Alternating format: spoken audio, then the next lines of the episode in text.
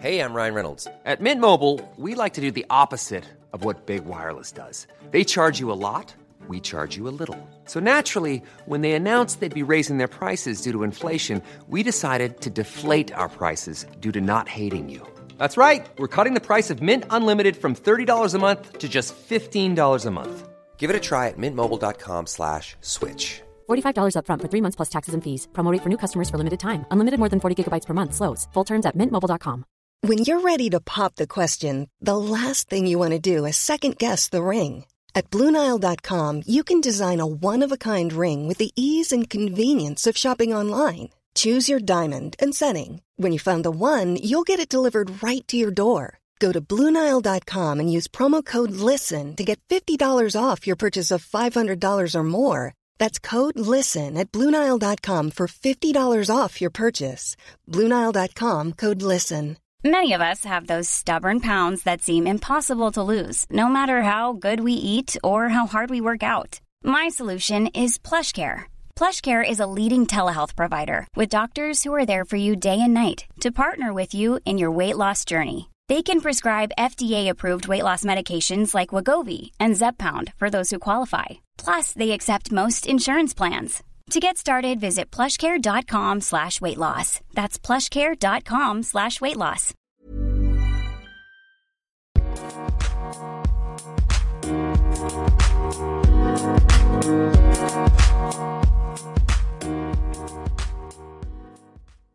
Bonjour et bienvenue dans ce nouvel épisode. Aujourd'hui, je reçois un humoriste belge. Je reçois Funky Fab. Comment ça va?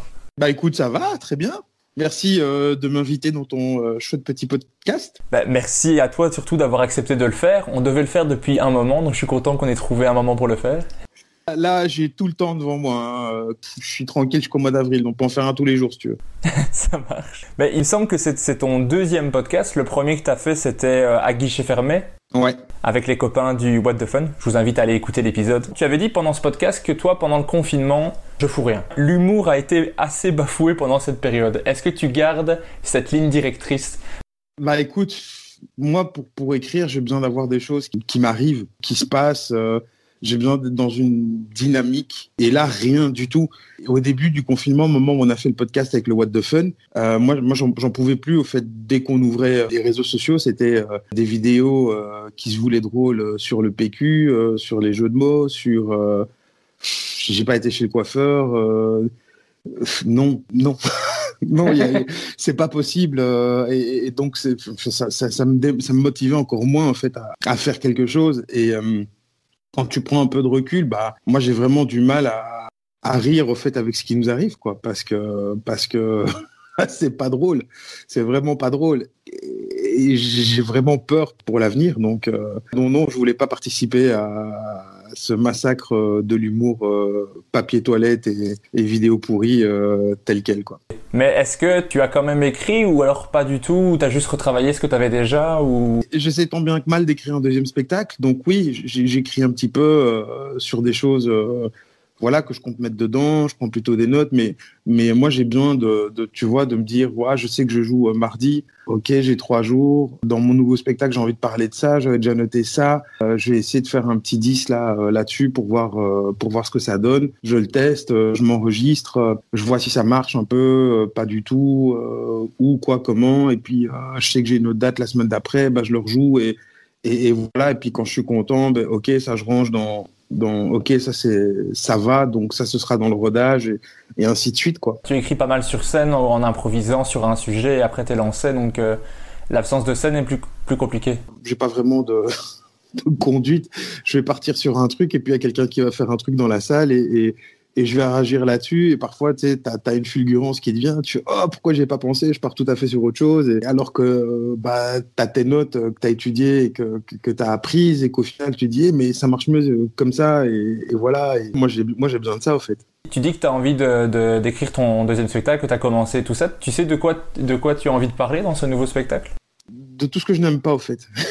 Donc j'hésite à l'appeler, euh, j'hésite à l'appeler euh, Funky Fab vous déteste ou euh, ou un truc du genre, mais euh, ou alors laisser la possibilité aux, aux haters dans le titre du spectacle de dire, euh, tu sais, j'avais pensé l'appeler, pas moi, c'est nul ou un truc comme ça, et pour que les gens puissent dire, Ah, effectivement, j'ai été le voir, c'est nul. Tu vois, j'ai vraiment fait un, un gros ras-le-bol de la société dans laquelle on est, et j'ai envie d'écrire là-dessus. Tu as assez de choses qui t'énervent pour faire un spectacle. Bah, je, pense, oui. Le, côté puritain dans lequel on vit pour le moment, moi, ça me, me va pas du tout. Tout ce qui est euh, influenceur et influenceuse, euh, qu'est-ce que c'est que cette merde? Ça sort d'où, au fait? Mais, mais d'où viennent ces gens, quoi? Et, et comment la société dans laquelle on est aujourd'hui permet que ces gens-là puissent vivre euh, tranquillement au soleil à Dubaï en faisant des, vidéos de leur gueule tous les jours. Enfin, c'est, c'est. En fait, un jour, j'ai, vu passer sur Twitter une, vidéo de, de Nabila où elle était là avec son, air de Nabila. euh, ouais, euh, ah, je dois aller faire des courses, mais j'ai pas de voiture. Et puis tu la vois, euh, tu, la vois dans une concession Lamborghini acheter un 4x4 à 400 000 euros et partir avec faire les courses. Je voyais les commentaires des gens, quoi, mais euh, ah c'est génial, ah t'as de la chance, ah moi j'attends le bus et, toi tu roules dans ta Lamborghini et, j'avais envie de dire à tous ces gens, mes bandes de connards, c'est à cause, enfin c'est grâce à vous qu'elle roule en Lamborghini, c'est vous qui lui avez payé sa bagnole, c'est vous qui payez l'essence tous les mois, c'est vous qui lui payez son assurance. Enfin c'est grâce à vous si elle est là. Si si si, si tu donnes de l'importance à des gens comme ça qui au fait au final n'apportent rien à part à part des codes promo, euh, des conseils maquillage et des, des, des, des tutos coiffure. Enfin, je veux dire, euh, c'est ça notre société aujourd'hui au fait. On arrive à idolâtrer des gens comme ça et à, et les rendre euh, célèbres et importants. Au final, pourquoi? Quand, tu vois par exemple un, je sais pas moi, un, musicien, un comédien, un artiste, un peintre, un, un sculpteur, un, ce sont des gens qui, qui ont une démarche qui quelque part font quelque chose de constructif. Après, je dis pas que toutes les influenceurs et, tous les influenceuses sont pourris. Il y en a, il y en a que je, je, je trouve bien parce que il y a une réelle démarche derrière qu'ils apportent quelque chose. Et, le truc, c'est pas juste d'être, euh, ouais, je, veux être connu et la semaine prochaine, je te fais une vidéo sur euh, un partenariat euh, rémunéré avec une marque de savon et je te, t'auras 10 euros de, non, en fait, non. Il y en a qui sont vraiment utiles quelque part, mais la majorité, à mon avis, elle ne sert à rien. Et, on est dans une société, d'un côté, c'est, ah mon Dieu, c'est des stars et, et on te fait des émissions de merde non-stop, style Les Anges et compagnie. Et puis de l'autre côté, tu as une sorte de jury de la bienveillance euh, qui se prend pour l'élite intello de, de notre société, qui juge et qui détruit tout, quoi, en fait. Et moi, je suis au milieu de tout ça et ça, et ça me casse les couilles. Et je me dis, mais, mais je veux ni l'un ni l'autre, au fait. Et c'est de tout ça que j'ai envie de parler dans, mon- dans, dans mon spectacle. Alors, Faut arriver à trouver l'angle pour que ça soit pas trop euh, énervé quand. mais en même temps, est-ce que j'ai vraiment envie de trouver un angle qui soit justement qui minimise mon, mon énervement? Ou est-ce que j'ai vraiment envie de les détruire?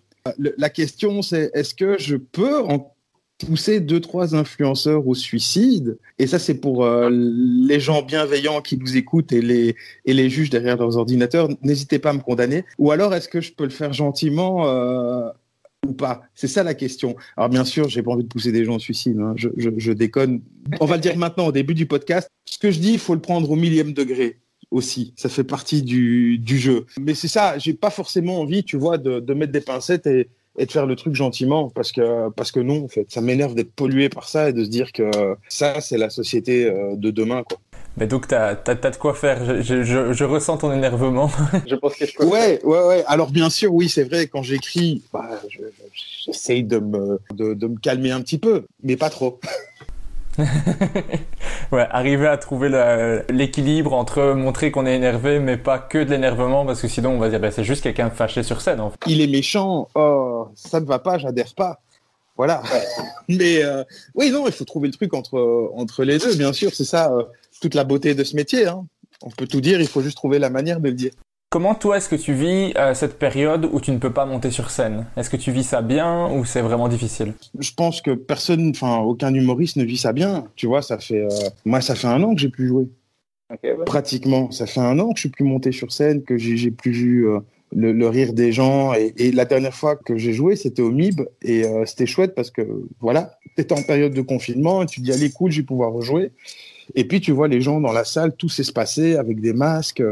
Et tu te dis, euh, waouh, mais c'est pas, pas la même chose non plus, quoi. J'ai pas l'impression que c'est une solution. je sais pas, il manquait quelque chose. C'était la scène, mais différemment. C'était pas la scène que, que j'ai connue, euh, la scène que j'aime, pour laquelle j'ai signé, tu vois. Tu sais pas voir si l'expression du visage de quelqu'un quand, quand tu, tu poses un malaise, tu, avec un masque, c'est impossible. Donc, euh, ça enlève quelque chose, quoi. Tu vois, c'est comme faire l'amour et garder ses vêtements. Tu le fais, mais je sais pas, quelque chose qui, me dérangeait. donc, euh, je me dis, avant que ça revienne, ça revienne à la normale, pardon, à mon avis, encore un an qui va passer, quoi. Bah, pour avoir été, été là pour la, scène du MIB dont tu parles, euh, bah, clairement avec le masque c'était moins bien, mais en tout cas du côté public, ça restait vachement chouette de voir un spectacle et de pouvoir revenir dans une salle et tout ça. Donc c'est un bon compromis. Moi, j'ai, eu deux sons de cloche, tu vois. J'ai eu des gens qui me disaient, ah, c'était cool, on est content de pouvoir ressortir, c'était bien, machin. Et oui, fondamentalement, c'est quelque chose, mais à côté de ça, t'as des gens qui disaient, waouh, une heure et demie avec le masque euh, dans une salle euh, où il fait chaud, et tu peux pas boire comme tu veux. Enfin, c'est, c'est pas une sortie forcément euh, agréable. On l'a fait parce que ça faisait longtemps, mais est-ce que je la, est-ce que je le referais? Et c'est ça le truc. Et je trouve que c'est déjà tellement difficile de, de remplir une salle en temps normal, mais alors là, avec des contraintes en plus, ça risque d'être vachement compliqué pour l'avenir, quoi. Bah après, je pense que maintenant, on est de plus en plus habitué à porter le masque et tout ça. Donc, je pense que maintenant, ça irait encore mieux quand ça va pouvoir reprendre de façon un peu hybride comme on avait pu le faire. Enfin, j'espère qu'on va pouvoir au moins faire ça. J'espère aussi, ouais. Mais pendant cette période, on a, on a pu te voir euh, dans des pubs pour euh, RTL Play. Euh, c'est une, une chaîne de télévision belge. On, on a pu te voir dans Charlie the Cowboy et aussi dans trois épisodes de The Matrix. Est-ce que tu peux expliquer comment c'est comment c'est né un peu ce projet? Est-ce que tu as eu du fun à faire ça? Euh, Oui, oui, oui. Euh, bah, écoute, euh, moi été contacté par RTL qui avait fait un casting, qui cherchait des humoristes pour un peu représenter la marque et, et bosser ensemble, euh, que bah, des débouchés qui auraient pu arriver pour d'autres trucs. Et je me suis retrouvé avec Sophie Barbie et Julie Villers dans, dans l'aventure. Donc voilà, c'était très chouette. Mais encore une fois, bon, bah, le Covid est venu au milieu de tout ça et au final, ça s'est transformé en simplement des, des spots publicitaires et et tout le, le, le, projet qu'il y avait derrière, bon, ben, n'a pas pu se concrétiser, quoi. Donc, on verra un petit peu quand la situation euh, évolue, bouge, euh, si on pourra euh, faire tout ce qui était prévu. C'était rigolo de, de, pouvoir faire une pub un peu décalée comme ça. C'est pas l'exercice que je préfère, mais c'était sympa de le faire. En plus, j'ai pu garder les bottes de cow-boy et le chapeau, donc c'est tout bénéf pour moi. Et alors, The Matrice, euh, RTL est en demande de contenu et moi, je leur ai proposé ça. J'ai proposé ça à Julie et à, Sophie qui m'ont dit Ah ouais, ça a l'air pas mal. Donc, l'idée d'être euh, d'être incrusté euh, dans des séries télé euh, comme ça, puis de donner la réplique un peu décalée aux comédiens. Donc, on s'est lancé un petit peu dans le truc. Alors, bon, toujours une, une différence un petit peu entre ce qui est sur papier et le résultat final. Mais je trouve que ça va, c'est pas trop mal. Maintenant, on attend de nouveau euh, la suite. C'est un petit peu en pause pour le moment, quoi. Ouais. Du coup, comme l'actualité pour le moment est, est, assez limitée avec le, le, Covid et tout ça, on va remonter le temps. On va revenir à la belle époque où il n'y avait pas de Covid. ok. Je me demander à mon invité, j'aime savoir comment il était quand il était petit. Est-ce que toi, tu étais déjà quelqu'un de drôle ou pas? Ouais, ouais, c'est d'ailleurs comme ça que je me suis retrouvé euh, dans l'humour, au fait. Hein. Euh, petit, moi, j'étais un vrai connard. Pas te mentir, j'étais le, le, gamin que tous les parents euh, prient pour qu'il soit pas dans la classe de leur gosse. J'avais mon, mon, cercle d'amis assez restreint. Et puis, en classe, je faisais, euh, je faisais chier les gens, mais uniquement dans le but de les faire rire, eux, au fait. Et je me dis, tiens, ça les fait rire, bah, je vais continuer. À l'époque, je me posais pas la question si je faisais du mal à un tel ou un tel c'est vrai que euh, j'ai eu des, gars dans ma classe avec qui j'ai pas été tendre et à qui j'ai fait des, blagues de merde non-stop euh, dans le but d'essayer de faire rire les autres. Franchement, avec le recul, je me dis putain, mais si dans la classe de mon gosse, il y a un gamin comme ça, mais je, je l'encastre au fait. Et voilà, et malgré tout ça, je me rends compte que, bon, à part certains, la majorité ne m'en a pas tenu euh, rigueur et ouais, et, je t'ai toujours considéré un petit peu comme le, le, petit gars drôle, le bon pote des meufs. Ah, Fab, il est super, euh, une oreille, une épaule, euh, et en plus, il est drôle. Et la frustration de voir tous tes copains avoir leur première petite amie, et, toi pas, toi, t'es juste le gars drôle, et, et ça, ça m'a collé à la peau longtemps. Après, je suis resté le gars drôle de ma bande d'amis pendant un petit temps. En fait, mon, meilleur ami a vu que j'allais pas bien et que j'étais en dépression et que je me faisais chier dans ma vie. Et donc, je m'étais inscrit à, des cours d'impro. C'est quelque chose que j'ai vraiment beaucoup aimé, l'impro. J'adorais, j'allais tout le temps voir les, les spectacles euh, de la Ligue d'impro au Marny. Et, euh, voilà, et quand tu vois bah, Olivier Leborgne, Ridremont, euh, Gudule euh, sur scène, c'est magique au fait. D'une phrase, en 15 secondes, ils te font un truc qui est aussi beau qu'éphémère parce que c'est un truc qui, qui se jouera jamais. Et c'est vraiment sur l'instant, c'est ce qui te passe par la tête. Et puis de voir que simplement avec des regards, des gestes, les autres arrivent à te suivre et partir dans ton même délire, tu dis putain, c'est magique au fait ce qu'ils font ces gens-là. Et de l'impro, j'ai croisé quelqu'un qui m'a parlé d'une experience, j'en ai parlé à mon meilleur ami, et cet enfoiré m'a inscrit dans mon dos. Et voilà, je me suis retrouvé à faire le premier Next Prince avec euh, Georges D. On était en finale. Euh, Georges qui, n'est malheureusement plus là aujourd'hui et qui, était devenu un ami quoi à la longue. Et, c'est des bons moments. Et c'est là que j'ai mis mon premier pied dans, l'humour en me disant Eh, mais c'est chouette, moi j'ai vraiment envie de faire ça au fait. Maintenant, il faut que j'apprenne comment le faire. Mais j'ai envie de vraiment continuer à faire ça, quoi. Parce que c'est vraiment chouette. C'est des moments qui sont gravés, que tu n'oublieras jamais.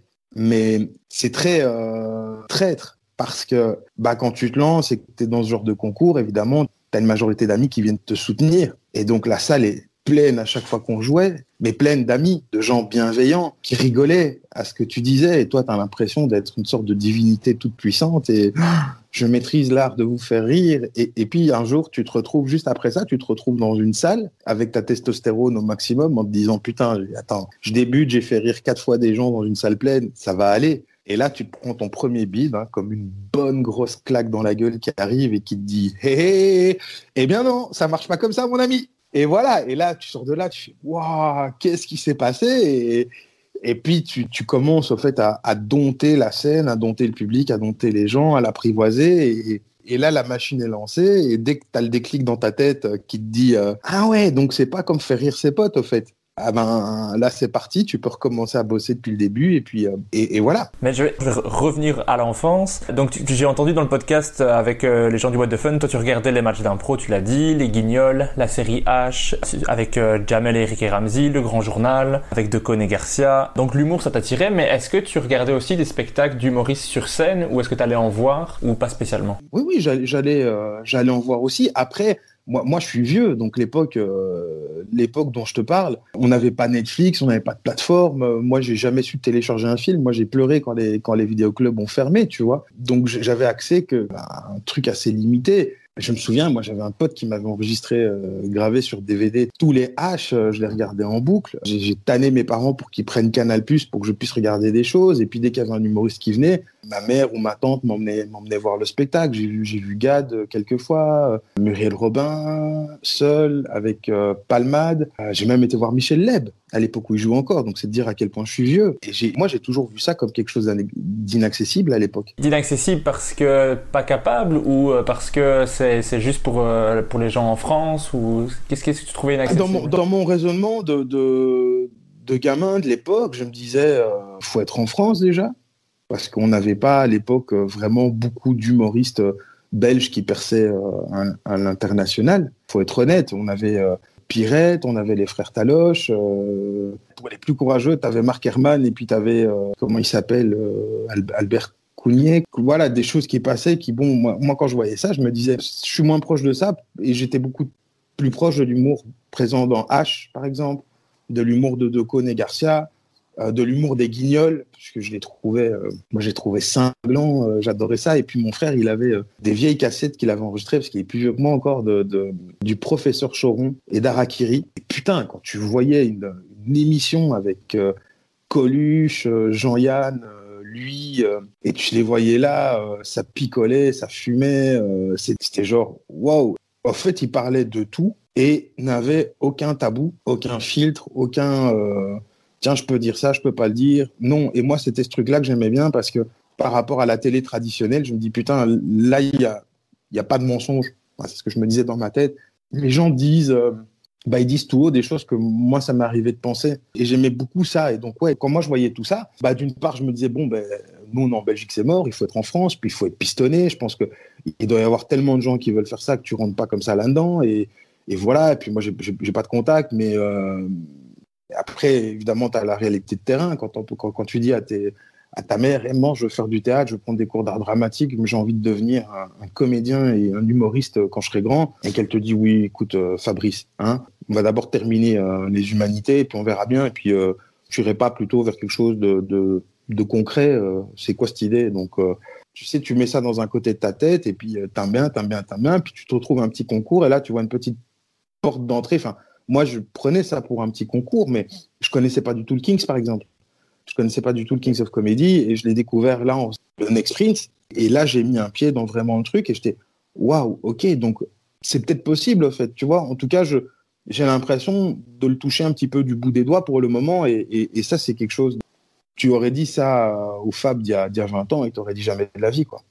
C'est plus au niveau de, de l'accessibilité parce que par exemple moi quand je regardais euh, quand je regardais euh, Jamel ou que je regardais Gad, je me disais ah c'est génial mais moi je suis pas capable de faire ça. Tu vois c'était plus au niveau de la capacité à le faire que de l'accessibilité du, truc tu vois. Mais ce doute de ne pas être capable chez moi il est venu après. C'était d'abord une crainte d'accessibilité de comment on fait pour rentrer là-dedans en fait. Comment on fait pour rentrer dans ce milieu-là? Comment on fait pour être pote avec euh, Jamel et Eric et Ramsey? Et comment on fait pour et puis, une fois que j'ai été dedans, je me suis dit, oh là, en fait, moi, je, suis peut-être, je, suis pas capable, moi. Quand tu te prends des bides, euh, quand tu fais ton, ton énième, festival où tu te retrouves parmi les finalistes, tu te plantes ce soir-là parce que tu es stressé plus que d'habitude, puis merci beaucoup, au revoir, c'est gentil, on te rappellera, on te rappelle plus jamais, puis tu te dis, mais en fait, c'est comme quand tu sors avec une meuf et qu'elle te dit, ouais, euh, on se rappelle et t'as jamais le coup de fil, donc tu te dis, mais c'est moi, en fait, il y a quelque chose qui va pas, je suis mauvais. Et c'est là que la crainte de, mais est-ce que je suis vraiment capable de le faire? Est né quand j'ai commencé à jouer. Avant, je l'avais pas parce que j'étais. Moi, je suis un mec qui réfléchit pas beaucoup. Hein. Je fonce et je marche très fort avec le, cœur et les sentiments et je, fonce, je fais mon truc et puis plein de lancers, je mesure les paramètres et toutes les choses que j'avais pas pris en compte avant. C'est un truc qui est venu après. Alors heureusement parce que la crainte de peut-être de pas y arriver jumelée à celle de pas accessible, bah, du coup, j'aurais peut-être jamais sauté le pas quoi. Donc tu l'as dit, tu as fait un petit peu euh, d'improvisation. Euh, qu'est-ce qui t'a tiré dans l'improvisation? Qu'est-ce que qu'est-ce que tu aimais là-dedans? La liberté, au fait, de pouvoir adapter euh, un, truc qu'on te donne à ta sauce. Et puis, euh, le côté convivial, le côté équipe, le côté euh, regarder ce qu'on arrive à faire quand on est tous ensemble et que ça marche bien. Après, pour qu'une séance d'impro euh, marche bien, il faut aussi qu'il y ait pas mal d'affinités, d'atomes crochus entre les gens de l'équipe. Et, ça, c'est un truc bon, qui, malheureusement, moi, dans le groupe où j'étais, c'est pas c'est pas fait tout de suite parce que on n'était pas assez à s'entendre comme il fallait pour avoir une vraie équipe. Euh, il y avait beaucoup de gens qui faisaient ça aussi euh, l'impro par euh, comme une thérapie, tu vois, par manque de confiance en soi, ceci, cela, pour pouvoir parler en public et, toutes ces choses-là. Alors que moi, je, le vivais simplement comme un sport. En fait, j'allais trois fois par semaine j'étais content de de faire mon truc. Et c'est vrai que aujourd'hui, par exemple, tu me dis, je monte une équipe d'impro, mais avec des potes à moi humoristes, où on se connaît, on s'est vu sur scène, on se connaît par cœur. Putain, mais ouais, tout de suite, c'est magique. On te donne une phrase, un thème, un style et trois minutes. Et dans 30 secondes, tu montes sur scène et tu dois avoir pondu un truc. C'est incroyable. Je me souviens quand j'étais euh, plus jeune, j'étais voir euh, au Marny, donc c'était, euh, je crois que la finale, il y avait euh, Olivier Leborgne et Ridremont. Et tu sais, sans se parler, à un moment donné, l'impro, elle est partie en live et, et Ridremont s'est mis à genoux, caché. Et il a commencé à faire comme si c'était un DVD et qu'il était la voix off du DVD. Et Leborgne jouait le personnage et jouait les scènes que Ridremont dictait dans toutes les langues et dans tous les trucs et, et tiens c'est un western tiens c'est un film de science-fiction tiens c'est en allemand tiens et je me dis mais putain mais c'est tellement génial et moi j'essaie de penser à des trucs avant que l'impro commence pour voir si on était sur la même longueur d'onde. Et j'étais là, j'étais putain, pourquoi j'y ai pas pensé? Ah, oh, magnifique, magnifique. Enfin, c'était euh, top, quoi. C'était génial. Et, euh, et ça, ça, enfin, moi, ça me faisait rêver. Ça me fait toujours rêver aujourd'hui. Ok, mais je, je, je, comprends ça. Une fois que tu as vu l'impro avec des, des, joueurs comme ça, tu, tu vois le, les possibilités. Enfin, ça, ça t'ouvre ton champ des, des possibles. C'est impressionnant, quoi. Après, bon, quand tu vas voir des, des, des trucs un petit peu euh, moins bons, il y a moyen que tu te fasses chier aussi toute une soirée, tu vois, mais ça dépend encore de... Non, mais, mais ça dépend aussi de, de qui t'as devant toi et qui t'as dans la patinoire. Mais encore une fois, tu remarques que du coup, bah, c'est pas si facile, au fait. Quand t'as des bombes euh, de scène qui, qui, qui rentrent en jeu et qui font le truc, genre, clac, tu fais ouais, ouais, c'était drôle, ouais, ça a l'air facile, donc ton esprit te dit, euh, bah, c'est facile. Mais quand tu vois des jeunes qui galèrent ou des, des gens peut-être tout simplement moins bons à l'heure où tu les vois, t'as vu que j'essaie d'être gentil en, dans mes phrases. Là, tu comprends, en fait, tu dis, euh, ah ouais, c'était pas, c'était pas la même chose. D'accord. Ouais, non, mais je comprends. En fait, alors c'est pas si évident ce qu'ils font les autres. Et c'est ça aussi qui est beau dans la démarche de te rendre compte de putain, en fait, ah ouais, non, c'est pas si facile, quoi. Ça, c'est chouette. Il y, a, il y, a, quelque chose que je demande à tous les improvisateurs quand je les reçois dans, dans le podcast, c'est euh, quelle est ta catégorie préférée en impro? Écoute, euh, je crois, je crois, je crois que j'en ai pas au fait. Je crois que j'aime l'impro tel quel. Je trouve qu'il y a des impros magnifiques où ils sont à 10 à rentrer dedans. Ou alors, euh, même quand ils sont qu'à deux, je sais pas, je dirais euh, ce que je préfère, moi, c'est quand, euh, quand ils doivent faire des impros. Ah, tu me poses une question, là. Qu'est-ce que j'aime? Non, j'aime tout. J'aime bien. alors, je, je sais pas le, je sais plus le nom. Quand, mitraillette, il dit ça? Yeah, yeah, sujet. En fusillade, le même sujet qui doit être décliné euh, plusieurs fois en, en, deux minutes, de plusieurs manières différentes. J'aime bien voir euh, toutes les idées qui passent par la tête des gens en ce moment-là.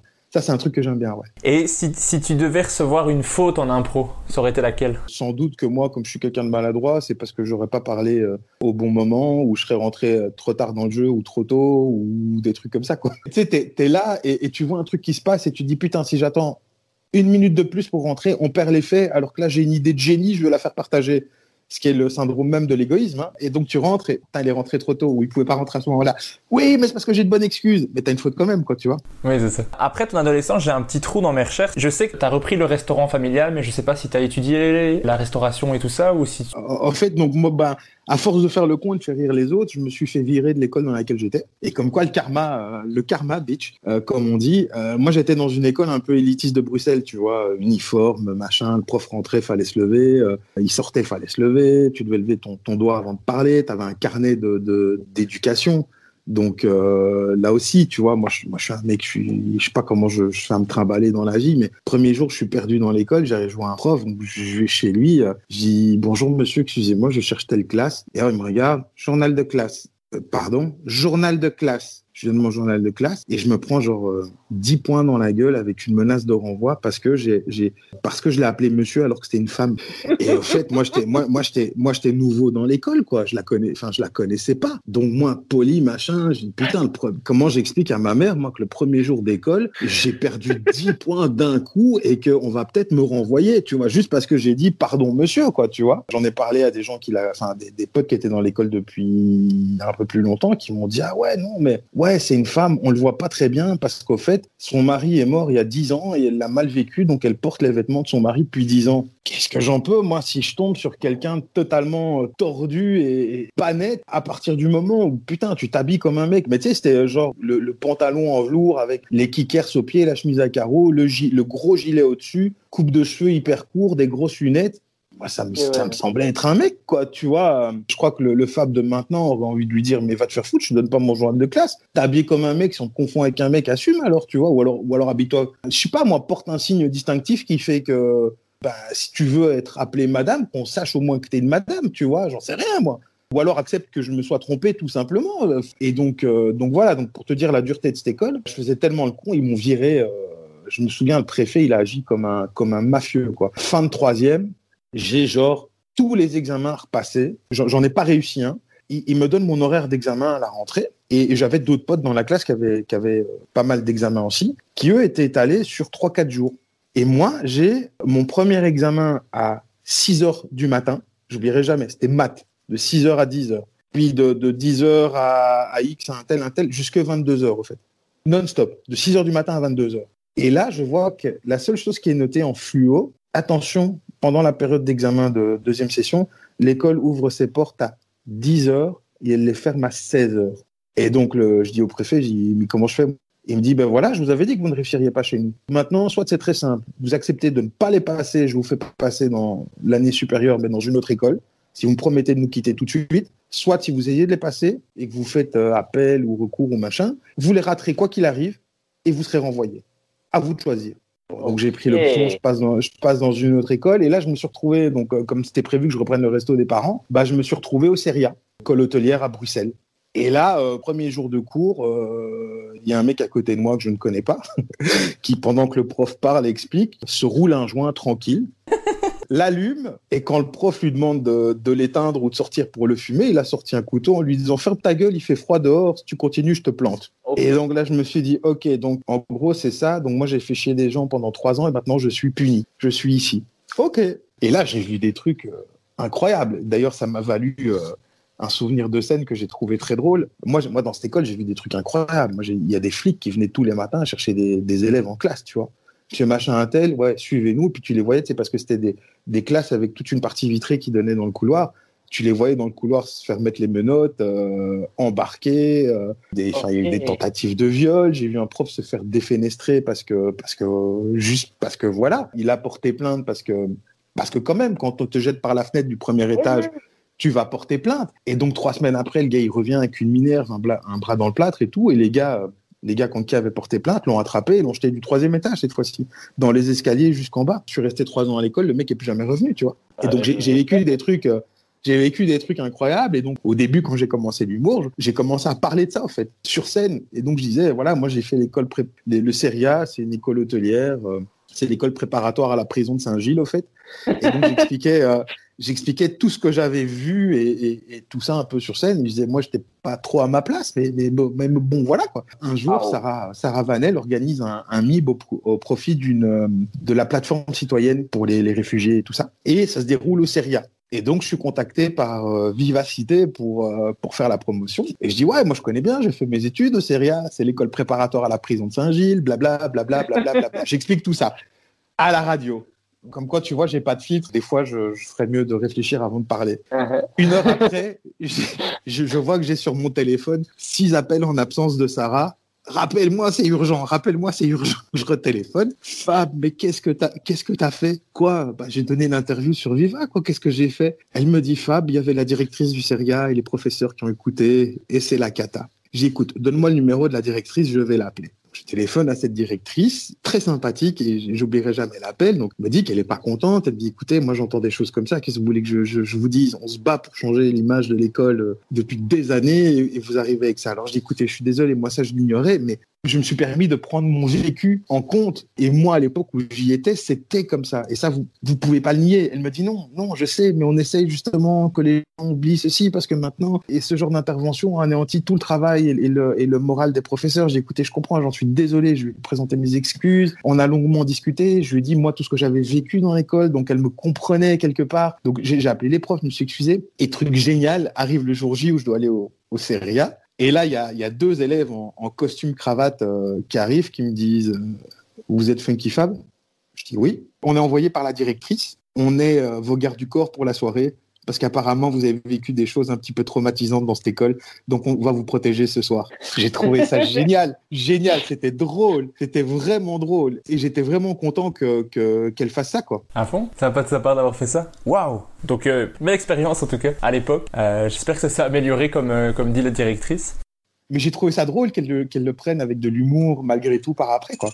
Et après on en a rediscuté. Elle me dit oui c'est vrai, euh, c'est vrai qu'à l'époque c'était violent. Euh, Attends, mais moi je venais d'une école où tout le monde était en, en uniforme bleu marine. euh, Ouais. J'avais, il y avait que, il y avait que des fils de, de, de, de gens qui travaillaient à la Commission européenne, trucs comme ça. Et des gars dans ma classe qui avaient des, des bonnes et des domestiques chez eux, tu vois. Enfin, je veux dire, euh, premier anniversaire où je me retrouve invité dans l'école, euh, j'étais- c'était chez un gars qui avait un, qui avait un château, quoi. Enfin, c'était un truc, euh, mais, mais, hallucinant. Et, là, je me retrouve au, au, Seria où tu te dis que la vie, au fait, quand tu as vécu que ça, tu dis que la vie, elle est gentille partout. Et moi, j'ai- vu un élève, et ça, ça, m'a vraiment traumatisé. Il y avait une prof qui était enceinte de 8 mois pour un désaccord avec un élève. L'élève s'est levé, il a couru avec la tête baissée vers le ventre de la prof, quoi. Qui a eu le temps de se jeter sur le côté au dernier moment. Puis des, élèves qui se sont levés, qui l'ont qui l'ont empoigné, ça s'est calmé, machin. Mais tu te dis, mais quoi? Qu'est-ce qui vient de se passer, tu vois? Ah, putain. J'ai donné cours en secondaire. Moi, le, le pire truc qui m'est arrivé, c'est juste un élève qui m'a fait un croche-pied. Finalement, je me dis, ça va. Je m'en sors assez bien. Ah, t'as eu, eu de la chance, quoi. Moi, j'ai pas terminé mes études à cause de ça, en fait, parce qu'aller à l'école, ça devenait euh, problématique. Vraiment. J'avais plus envie, et puis parce que j'avais peur, quoi. Tu peux pas être 8 heures par jour en, en constance euh, alerte au cas où il se passe un truc. Il y avait des bancs qui volaient, euh, des classes qui brûlaient, euh, et euh, ça, ça m'a ça m'a quand même foutu une belle claque. Ok. Bon. T'as voulu que je te parle de mon enfance? Voilà, quoi. Bah ouais, mais y a pas de souci. Je, je suis content que tu ne sois plus à cette école-là, euh, que j'espère que ça s'est amélioré. euh. Et moi donc. Mais donc, après euh, que tu aies arrêté l'école là, tu reprends le, le restaurant familial, c'est ça? Comme j'ai arrêté l'école, ma mère, elle m'a dit, OK, tu vas, tu vas pas rester à glander, donc tu, tu veux faire de la restauration, tu vas faire de la restauration. Et ma mère, au fait, c'est quelqu'un de très encourageant dans la vie, donc elle voulait, elle voulait pas que je fasse ça. hein. Ma mère, elle aurait voulu, comme toutes les mamans euh, de fils uniques italiennes, elle aurait voulu que je devienne, euh, je sais pas moi, avocat, médecin, euh, spécialiste, chirurgien, euh, enfin, voilà. Et puis à 19 ans, tu vas reprendre tes études où tu les avais abandonnées, c'était chaud, j'aurais dû recommencer en troisième secondaire. Enfin, dis, oublie, je vais reprendre le resto, point, tu vois. Et donc, elle a essayé de me décourager. Elle m'a d'abord euh, fait commencer euh, à la plonge, puis au bar, commis, puis serveur. Au bout de, de trois ans d'avoir montré ma bonne volonté, j'ai repris la cuisine en main, moi tout seul. Et puis, j'ai géré le truc, quoi, tu vois. Et j'ai fait ça euh, une dizaine d'années. Est-ce que ça te plaisait? Est-ce que c'était une passion la cuisine ou il fallait? Bah à ce moment-là, c'était chouette. J'avais grandi là-dedans et puis je connaissais pas autre chose. Mais à ce moment-là, oui, j'ai- j'aimais bien parce que mes parents, eux, c'était des vrais passionnés de la restauration et, euh, et c'était des, des, des vrais amoureux. Donc ils ont commencé euh, avec un snack, une pizzeria, un restaurant et puis là, ils avaient un resto haut de gamme. Et donc moi j'ai commencé directement euh, avec le haut de gamme. Je suis pas passé par toutes les étapes de galère avant quoi. Et donc c'était plaisant ouais de te retrouver à la tête d'un bateau que tout le monde disait waouh putain ton resto il est beau, putain on mange bien, putain je t'ai vu dans le journal, putain je t'ai vu ici. Donc oui c'était c'était quelque chose d'agréable et de c'était con mais j'arrivais à la banque c'était le tapis rouge parce que ils savaient que j'étais le fils du restaurant et que ils savaient que ça marchait super bien. Donc j'étais dans les dans les dans les top clients de la banque. Mais c'était marrant d'arriver d'être reçu d'avoir l'impression d'être important quoi. Entre guillemets. Quand t'es jeune bah, ce genre de truc te monte à la tête. Puis tu sais quand tu sortais que t'allais dans d'autres endroits euh, les gens regardaient parce qu'ils savaient qui tu étais. Donc t'étais toujours bien reçu euh, c'était du style euh, c'était con mais un jour on va boire un verre dans, un endroit où il y avait euh, la file pour rentrer. Et puis euh, le videur et le, gérant me voient, ils étaient venus manger chez moi avant. Et donc ils ont ouvert la, masse de gens comme euh, Moïse la mère à l'époque. Et je suis passé à travers tout le monde venez venez suivez-nous. On va vous préparer une table tout de suite monsieur. J'étais tiens j'ai un début d'érection c'est cool. Tu vois et, et- voilà. Tout mis ensemble faisait que c'était chouette quoi mais au bout d'un moment, enfin, j'ai vraiment commencé à me, dire euh, de plus en plus que ça me correspondait bah, de moins en moins, parce que euh, moi, je j'ai l'impression que je suis passé à côté de mes plus belles années entre guillemets. J'ai fait ça de mes 22 à 32, 33 ans, et je voyais mes potes à ce moment-là, eux étaient à l'UNIF, ils vivaient des Erasmus, des trucs. euh, bah, tout ce qui était euh, fête, euh, Noël, euh, Nouvel An, anniversaire, moi je les ratais. Parce que la restauration, tu travailles le midi, tu travailles le soir. Et Ouais. tout le temps. Que, ah, demain c'est férié, putain, on fait la fête, on se met une mine. Ah, ben non, alors moi, je, demain je travaille, donc je vais passer quand j'ai fini le service, il sera à peu près minuit et demi, une heure. Mais je reste une heure et demie, pas plus, et puis je rentre. Et puis tu ratais plein de bons moments. Et je, je me suis dit, hein, écoute, moi j'en ai marre de passer à côté de ma vie, quoi.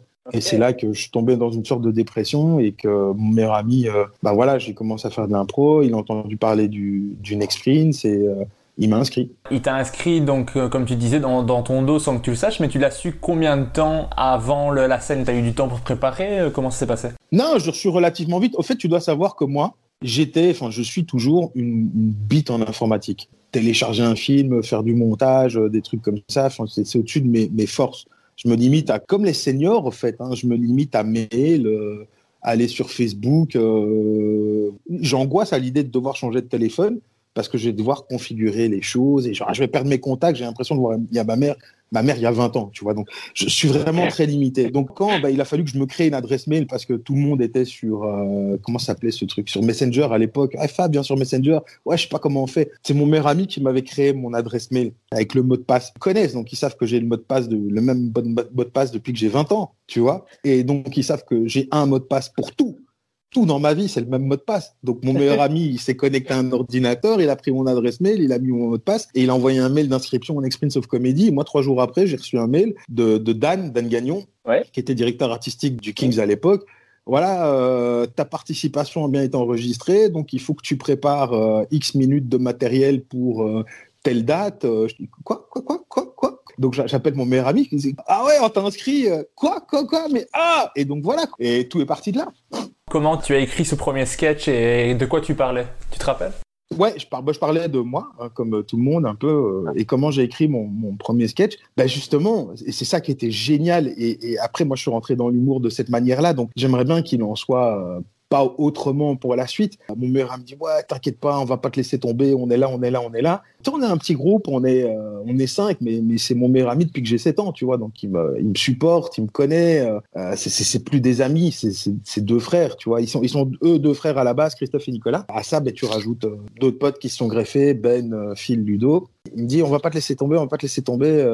réunion chez moi tel jour, euh, on va, on va voir de quoi tu vas parler, on va écrire ensemble. Et donc c'était génial parce que on se voyait toutes les semaines, on se faisait une bonne bouffe, euh, de la musique, du vin, euh, on picolait, on fumait et on écrivait, tu vois, en même temps. C'est ça le pire. Et donc voilà, tiens, tu pourrais parler de ça. Ah ouais, putain, c'est une bonne idée. Non, mais regarde, moi j'écris ça, je vais parler de ça.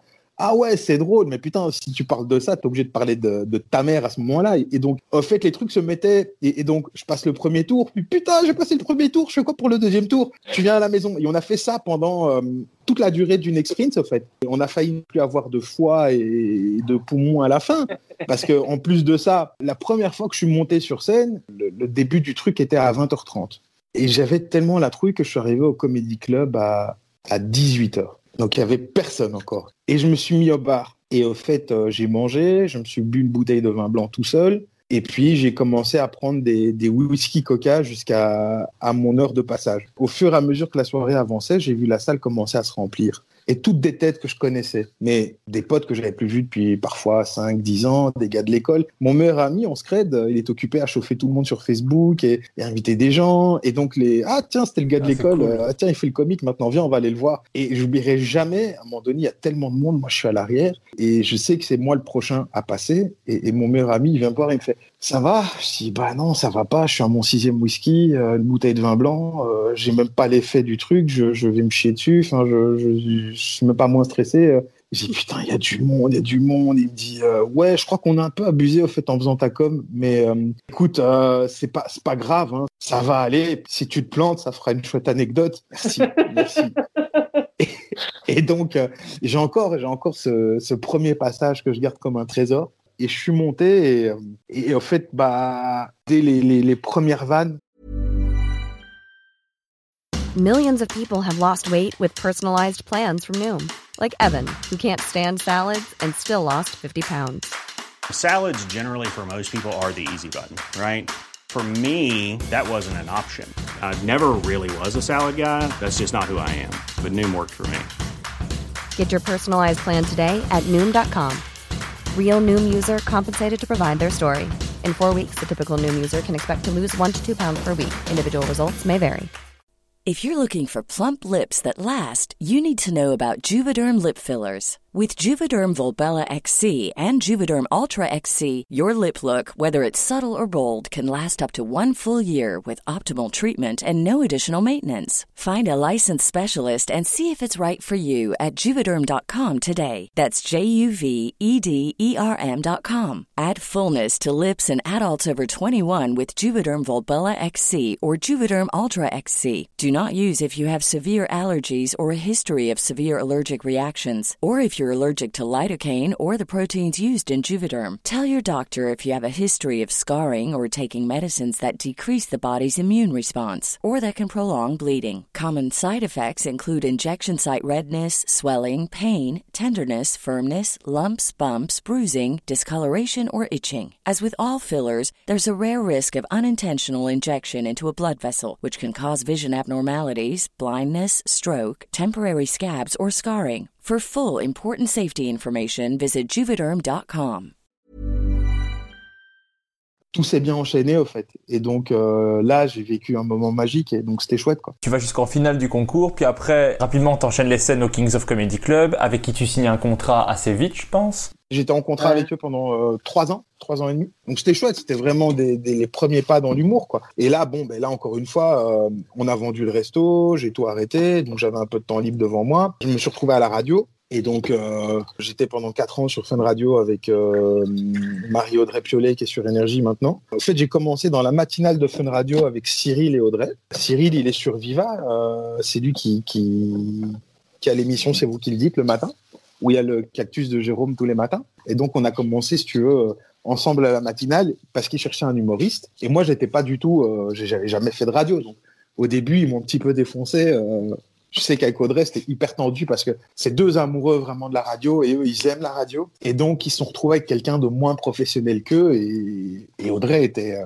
elle, elle m'amenait la vie dure, mais pour que j'apprenne, tu vois, ça partait d'une bonne intention. Et c'est con, ils m'ont refilé le virus de la radio. J'adore. C'est devenu, euh, moi, je trouve que c'est le média le, le, plus chouette à faire. Et en plus, j'avais, j'avais, j'avais un chouette poste parce qu'il n'y en a pas beaucoup en Belgique et moi j'ai eu l'opportunité de le faire. J'ai pu être sniper bah, pendant quatre ans en fait. Après la matinale s'est arrêtée. Puis Audrey a repris son émission l'après-midi. Elle est venue me chercher. Elle me dit Bon, t'as envie de faire de la radio? Ouais. Bon, bah allez, on va faire de la radio ensemble. On va refaire de la radio ensemble. Mais t'as intérêt à putain, tout ce que tu veux, tout ce que tu veux. Et là, pendant quatre ans, elle m'a formé. Mais je me rends compte aujourd'hui qu'il y a très peu d'émissions en Belgique où t'as un sniper qui est dedans. Et Ouais. c'est un super exercice parce que sniper, ça, tu dois avoir des fulgurances qui te viennent au moment même. Ça doit être bam, bam, bam, bam. Puis tu, alors après, tu dois savoir aussi comment clôturer un speak, où placer ta vanne, comment la placer. Si tu sens que c'est vers la fin, ça doit être une vanne de clôture. Si tu sens que c'est vers le milieu, ça doit être une vanne avec une perche. Enfin, tu vois, c'est génial. Et j'ai adoré faire ça.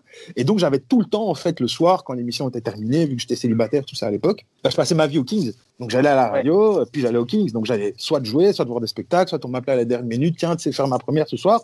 Bah ouais, je suis quand même au Kings. Donc, moi, j'étais du, du- du lundi au samedi, j'étais au Kings tous les soirs, quoi. Et là, tu bouffes de la scène, et c'est ça, et c'est ça, au fait, qui fait progresser, quoi. Et est-ce que tu écrivais beaucoup de choses euh, variées ou tu essayais d'avoir vraiment un 5 minutes euh, béton ou comment, comment tu, tu procédais? Au début, j'avais très peur déjà de pas retenir mon texte. Tu sais, je parlais avec beaucoup d'humoristes à droite, à gauche, et donc j'ai vraiment essayé d'abord de, de bien travailler ce que j'avais pour le rendre drôle et efficace. Et Dan m'a beaucoup aidé à l'époque. Et puis, j'ai eu la chance de très vite de faire une scène avec Verino. Et donc, en parlant avec Verino, qui est la- un des humoristes les plus gentils du monde, je trouve, lui m'a mis en confiance. Il me disait, écoute, voilà, euh, t'as deux écoles. T'as les gens qui écrivent tout et qui retiennent à la virgule et à la ligne près. Puis t'as des gens qui savent de quoi ils veulent parler et qui commencent à parler de leur truc. Et puis, euh, voilà, tu, tu pars d'un truc, puis tu y vas, puis tu penses à autre chose, puis tu reviens, puis tu voilà. Et donc je me suis dit ok, donc il n'y a pas une bonne méthode. Il y a trouver ta méthode et faire celle qui te convient le mieux. Et donc là, ça m'a rassuré un petit peu plus. Là, j'ai commencé à bien progresser au fait.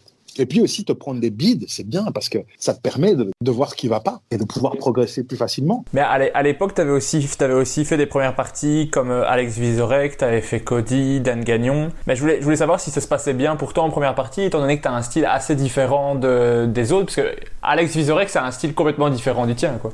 Justement, la première partie d'Alex Vizorek, ça c'était c'était mythique quand même. Alors, je te remets dans le contexte. À la base, c'était Cody qui devait y aller. Et Cody a eu un empêchement.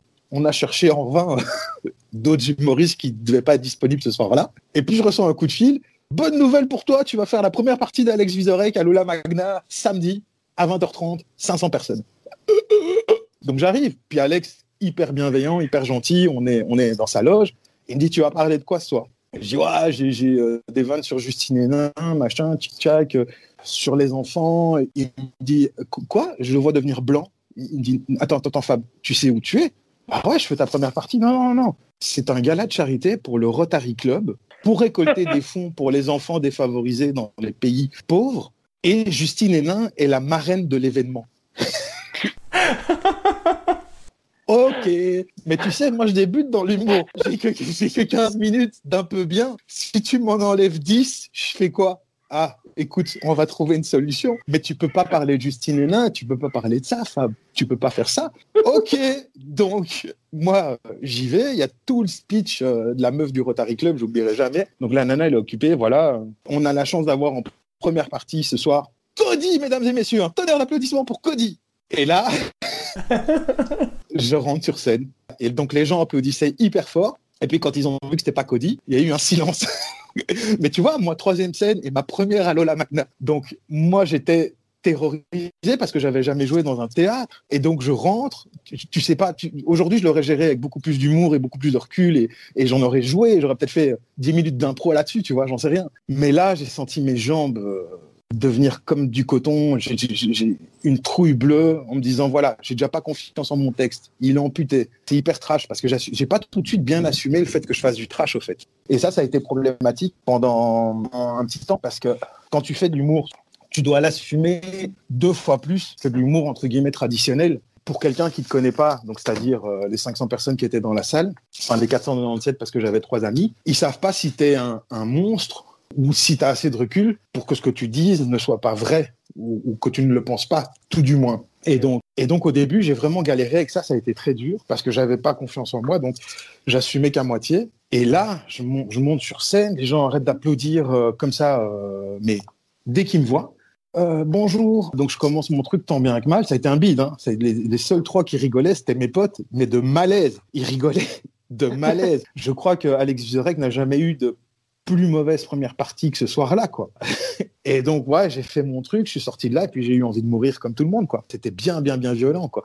Est-ce que tes autres premières parties après se sont mieux passées que celle-là Ouais, après, oui, plus tu prends de la bouteille, ou plus tu, tu sais gérer ce genre de truc, quoi. Euh, après, il y a comme eu un épisode aussi euh, qui a été très, euh, très dur pour l'amour propre, avec Cody et, et Freddy Tougo. On, on va jouer... euh, Au Kinépolis Au Kinépolis, ouais. T'en as parlé dans le dans l'épisode euh, du What the Fun. euh. Mon Dieu, ça, ça, ça, ça, c'est la seule fois où ça m'est arrivé et je remercie le ciel. Mais là, j'ai dû carrément m'arrêter de jouer. Et c'est là que j'ai pris conscience. En fait, ça a été un déclic. Quelque part, ça a été un mal pour un bien. Je me suis fait huer tellement que j'ai dû arrêter de jouer. Il y avait un groupe de 15-20 personnes debout. Non, mais qui ferme sa gueule, mais coupez-lui son micro, mais c'est pas possible. Et j'étais, ok, allez, c'est tout pour moi, merci, au revoir. Quand j'avais entendu cette anecdote dans, dans le podcast du, du What the Fun, je m'étais dit, moi ça m'avait rassuré énormément sur tous les, les beats que j'avais pu faire de ma vie. Je me suis dit, bah en fait ça va, j'ai jamais eu de problème en fait sur scène. Moi le, le pire truc qui m'est arrivé, c'est que les gens rient pas pendant toute la durée de mon sketch, mais personne m'a jamais hué ou demandé de partir. Ils auraient peut-être préféré que je sois pas là, mais ils m'ont jamais rien dit. Ah ouais, c'est violent. En 2014, t'animais aussi parfois les open mic au Kings of Comedy Club et je voulais te remercier parce que moi j'ai fait ma première scène au Kings of Comedy Club et c'était toi qui animais et tu as été ultra gentil avec moi. J'étais en panique, je, suis comme toi, je suis arrivé à 19h sauf que moi je bois pas d'alcool donc il y avait aucune différence.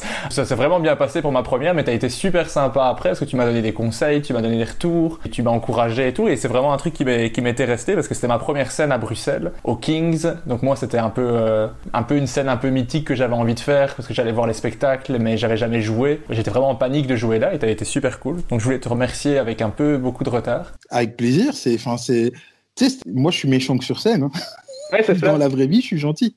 On est tous Voilà. passés par là, tu vois, la première scène. Si t'as pas quelqu'un de bienveillant pour te tendre la main, alors c'est, c'est, c'est déjà pas un métier facile quand tu, quand on prête un peu dedans et que tu vois comment sont euh, beaucoup d'humoristes entre eux. Voilà, si au début t'as pas ne fût-ce qu'un visage sympathique ou quelqu'un qui te tend la main, putain, c'est pour te tirer une balle, quoi. Donc, euh, ouais, non, ben, écoute, avec plaisir. Merci. En tout cas, en 2015, tu as participé au Dan Late Show, donc l'émission de Dan Gagnon sur la 2 qui recevait des, humoristes pour parler humour et pour faire un stand-up en direct, ce qui était quand même euh, assez génial. Et toi, premier passage à la télé, tu parles euh, de pédophilie, de sexe, de boutons, donc tu, tu y vas franchement. Comment ça s'est passé? Comment t'as vécu ta première expérience à la télé? Euh, mal, quand on m'a dit ça à toi, regarde la caméra, je suis d'abord resté quelques secondes la bouche ouverte et il n'y a rien qui sortait. Parce que j'avais la trouille, tu vois. Encore une fois, c'était à l'époque où je débutais, j'avais pas confiance en mon texte, j'assumais qu'à moitié d'être là, j'avais l'impression d'être une, escroquerie et de, voilà. Et, justement, comme je faisais du trash, j'avais pas encore assez de recul que pour vraiment bien l'assumer. Alors qu'aujourd'hui, tu vois, quand, tu l'assumes à 200%, on t'envoie comme message au public de vous inquiétez pas, c'est- c'est- ça va aller, sais ce que je fais, venez avec moi, vous allez voir. Bah, ça passe beaucoup mieux, quoi. Mais ça, je l'avais pas à l'époque. Donc, ça a été un passage un petit peu euh, chaotique. Je m'en souviens, quand je revois, j'ai revu la vidéo une fois, j'ai plus jamais voulu la revoir. Euh, Je voyais que j'étais mal à l'aise. Au début, ça m'a fermé pas mal de portes, euh, justement à l'RTBF et dans d'autres endroits, parce que lui, non, lui, c'est un animal. euh, lui, il dit des choses horribles. euh, Enfin, il faut l'enfermer, tu vois. Donc, maintenant, j'ai réussi à équilibrer un petit peu la balance et T'as écrit après ton premier one-man show qui s'appelle Funky Fab à la dalle, que tu as rodé, que tu as écrit pendant un peu plus d'un an, je pense. Que t'as joué un peu partout en Belgique, t'as joué en France. Est-ce que tu peux expliquer un peu de quoi parle le spectacle et comment il a évolué depuis sa, sa création Bah justement, il parlait de, bah, de ma vie parce que, et de mon ressenti. Il parlait de mes années à l'école euh, au Serie A et surtout mes années de galère avec les femmes, au fait. Et ma frustration par rapport aux femmes parce que, parce que putain, moi j'aime les femmes, quoi, tu vois, et, beaucoup. Et le fait d'avoir été tout le temps le, le meilleur ami, euh, l'oreille, le bon pote drôle, euh, non. Quelque part, indirectement, tu sais, ça te fait beaucoup de mal parce que tu perds, euh, tu perds de pas mal de confiance en toi. Si, si toutes les filles que tu vas voir te disent euh, je veux pas briser notre amitié, oh non Fab, non, je veux pas sortir avec toi. Enfin Fab, mais putain, mais est-ce que je suis moche à ce point-là? Est-ce qu'il y a un truc qui cloche? Qu'est-ce qui va pas? Et, c'est tout ça que je raconte, je racontais sur scène au fait. Euh, mon adolescence ingrate, de petit enfant gros quoi en fait. Donc tu te réfugies dans la bouffe quoi. Donc le poids devient un problème, puis donc du coup tu bouffes plus, et donc ça règle pas le problème, ça devient un problème plus important. Et puis euh, j'ai essayé de parler euh, de tout ça quoi. Mais j'ai l'impression que du coup, dans ton spectacle, en fait, on a, on, on a tendance à penser que tu te moques des autres, mais j'ai l'impression que tu te moques beaucoup plus de toi. Enfin, il y a beaucoup plus d'autodérision. Oui, c'est surtout ça en fait. Hein. C'est surtout de moi que je me moque. En 2018, tu fais ton premier festival de Montreux. Est-ce que tu peux parler un peu de cette expérience? Je crois que c'est ton meilleur souvenir de scène, il me semble. Ah, c'est la, la, la- c'est la chose la, plus belle que j'ai vécue, quoi, en fait. Hein. Parce que Montreux, c'est un peu le Graal, quoi, tu vois. Jouer là-bas, c'est un peu une confirmation du fait que je suis un, réel humoriste et que, et que voilà, donc deux années d'études, j'avais passé les, les, auditions pour pouvoir euh, y aller. Et puis bon, ça m'était passé deux fois sous le nez. Là, je reçois un, mail, voilà, t'es dispo pour faire le festival de Montreux? Euh, ouais, aussi trouillomètre à zéro, quoi. Parce que on me dit, voilà, t'es dans tel gala. Ah, avec qui je joue? Bah, Il y a Roman Fessinet, euh, il y a Marina Rollman, il y aura Blanche Gardin, il y a Baptiste Le Caplan qui fait une apparition.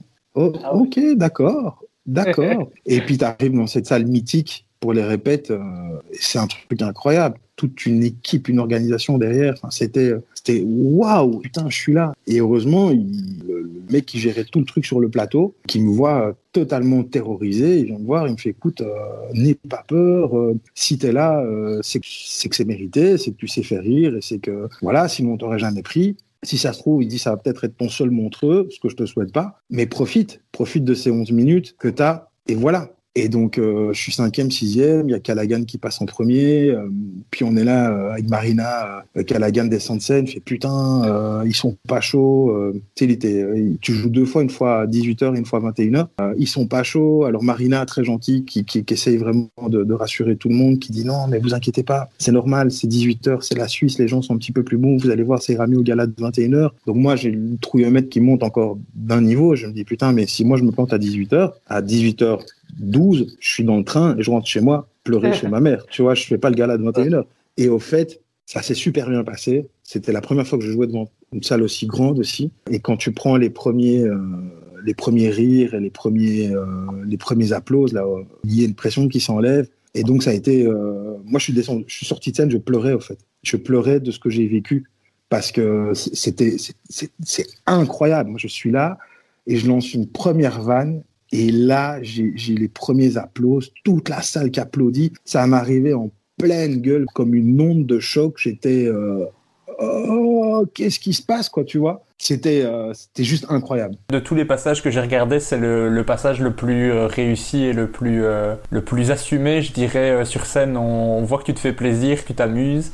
Et j'aime bien, c'est que il y, y, a ta femme et ta mère qui te supplient de ne pas faire la blague sur Grégory Le Marchal. Et moi, je je fais partie de cette équipe de gens qui sont très contents que tu l'aies faite parce que moi, c'est ma blague préférée du passage. c'est gentil.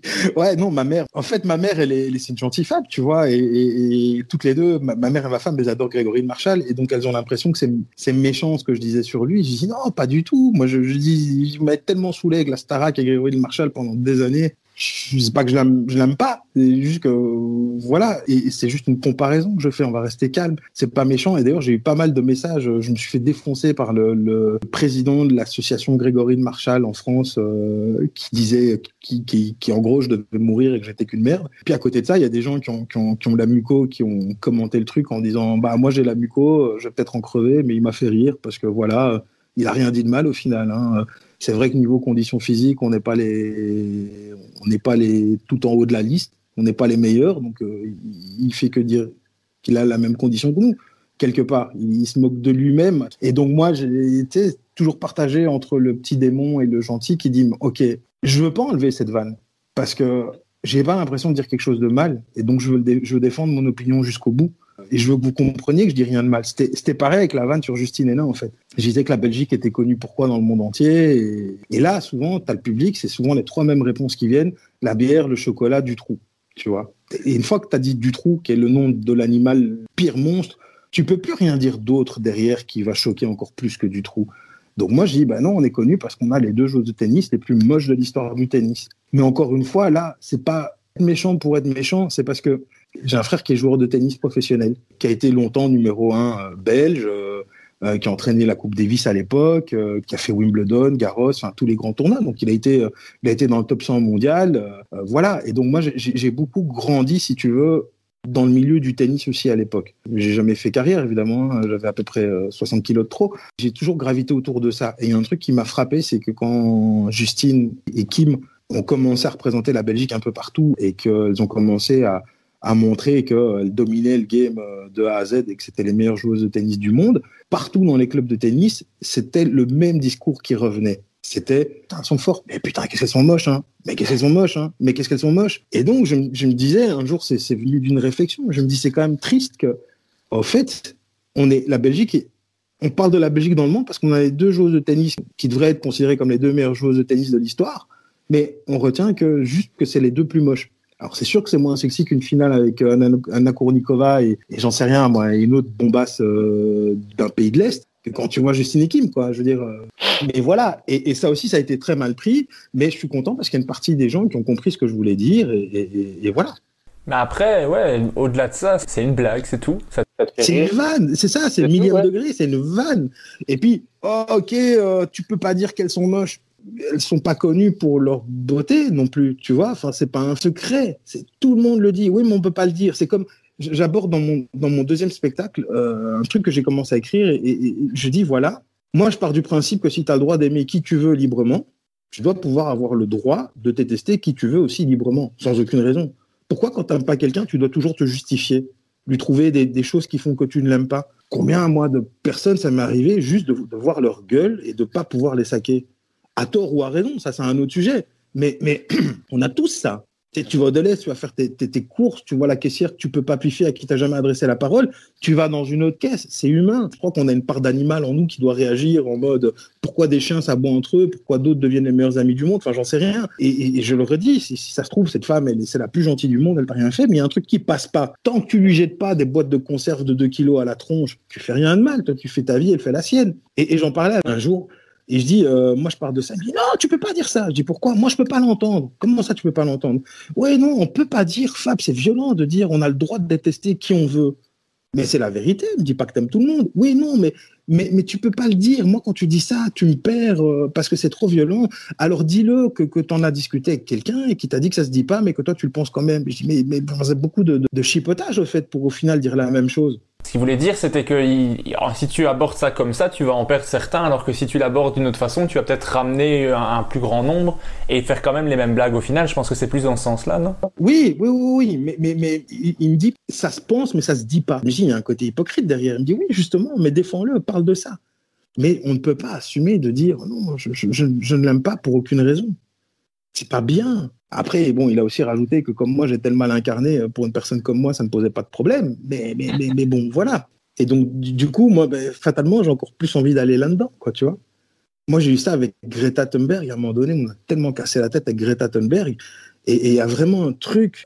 Alors, je parle pas de son combat, je parle pas de ce qu'elle fait, de ce qu'elle fait pas, de ci, de ça. Alors, je sais qu'elle a la carte d'immunité parce qu'elle est autiste et que du coup, euh, oh, attention, on a pu t'attaquer une personne en plus handicapée ou qui souffre d'un trauma. Mais moi, ça passe pas. C'est tout. Mais c'est pas grave. J'ai jamais lancé un mouvement de de dénigration à l'encontre de Greta Thunberg. C'est juste que j'ai ça avec d'autres animateurs aussi. Euh, enfin, j'en sais rien, moi. De, de, de, bah, je peux pas regarder une émission avec Nikos parce qu'au bout de cinq minutes, il me gonfle. Mais je trouve qu'il n'y a rien de mal là-dedans. Si c'est juste ça, oui. Si ça s'arrête là et qu'il n'y a pas d'incitation à la haine, de violence ou de quoi que ce soit, tu as non, bien sûr que. Tu as le droit de détester qui tu veux, mais après, je suis, difficile, je suis difficile à choquer. Moi, je, je me rappelle pas avoir entendu une blague et qu'on m'ait choqué. Mais je peux comprendre le, le point de vue d'essayer de, euh, de ramener plus de monde. Et comme tu me l'expliques là, clairement, ça me, ça me choque pas. Clairement, si tu, si tu dis euh, directement en arrivant sur scène, je déteste Greta Thunberg, peut-être que je vais le prendre. C'est différent. Faut arriver à avoir trouvé le bon angle, quoi. Mais pour moi, ça reste, ça reste des blagues. On avait déjà discuté de ça parce que tu fais souvent des, des posts sur Facebook qui sont, qui sont parfois commentés et pris au premier degré. Ça, ça m'amuse, ça. Ça m'amuse, ça m'amuse. Ça t'amuse, toi? Ah, moi, ça, ça m'énerve.